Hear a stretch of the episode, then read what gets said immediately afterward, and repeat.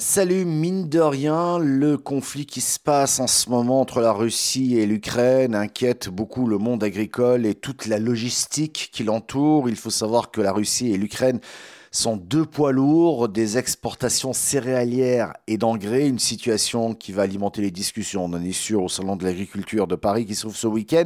Pour mieux comprendre ce qui se passe, ces deux pays sont aujourd'hui deux acteurs majeurs du commerce international en matière premières agricoles. Pour l'huile de tournesol, par exemple, Russie et Ukraine assurent à eux deux près de 80% des exportations mondiales.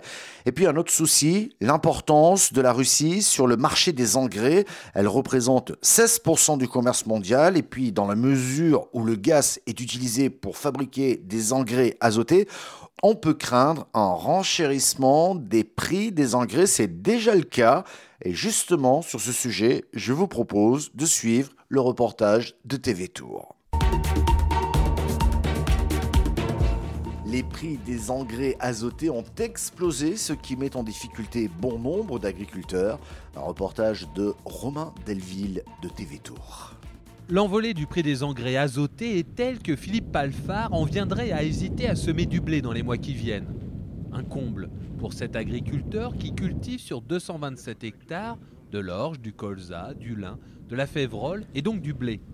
Avec des tarifs d'intrants qui ont plus que triplé par rapport à l'an dernier, il faudrait une moisson plus exceptionnelle encore que celle de l'année 2021. Ce Lochois a dû trouver un substitut trois fois moins concentré en azote et qui lui fait craindre des rendements moins bons. De l'eau azotée qu'on a trouvée comme ça sur le marché, mais euh, ça, ça représente que le premier, euh, voire le deuxième passage. Donc euh, on va être couvert qu'à 50%. Est-ce qu'on va réduire la quantité d'azote encore au détriment de la qualité sur la récolte 2022 C'est pas exclu. on, est en, attente de, visibilité sur le marché dans le, dans le mois qui vient. Alors pourquoi une telle envolée des prix de l'azote? Comme souvent, c'est multifactoriel. La consommation dans certains pays comme l'Inde ou le Brésil a fortement augmenté. La France importe ses engrais azotés les tarifs de transport maritime ont flambé depuis le Covid. La Chine en produit moins. Enfin, la base même du produit n'a jamais connu des prix aussi élevés. L'évolution du prix du gaz, hein. donc euh, forte augmentation du prix du gaz, hein, qui, est, précurseur, je dirais, pour la production de l'ammoniac. Hein. Donc, euh, donc tous ces phénomènes-là euh, tous ces phénomènes-là ont entraîné une, hausse très importante des engrais. À ça, on peut rajouter un problème politique avec la Biélorussie, où cette année, la France n'a pas du tout importé de, solutions azotées de la Biélorussie, alors qu'habituellement, ça doit être de l'ordre de 500 000 tonnes de solutions importées de ce pays-là. De son côté, Philippe Palfard a commandé la moitié de ses intrants pour l'année, dans l'espoir de voir les prix baisser au fil de la saison.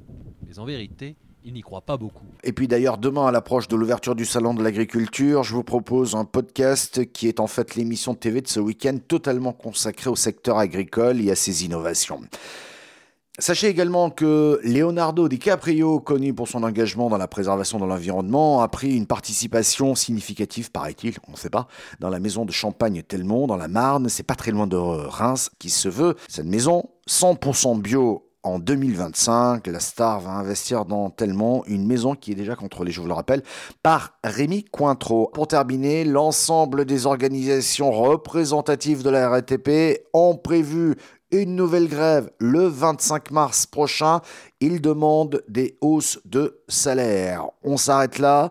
Demain, nous aurons un podcast de 13 minutes avec plein de reportages sur le monde agricole. C'est en fait en exclusivité pour vous et avant la diffusion TV de l'émission du Business Club de France des entrepreneurs. Je vous souhaite une super belle journée. Profitez-en bien.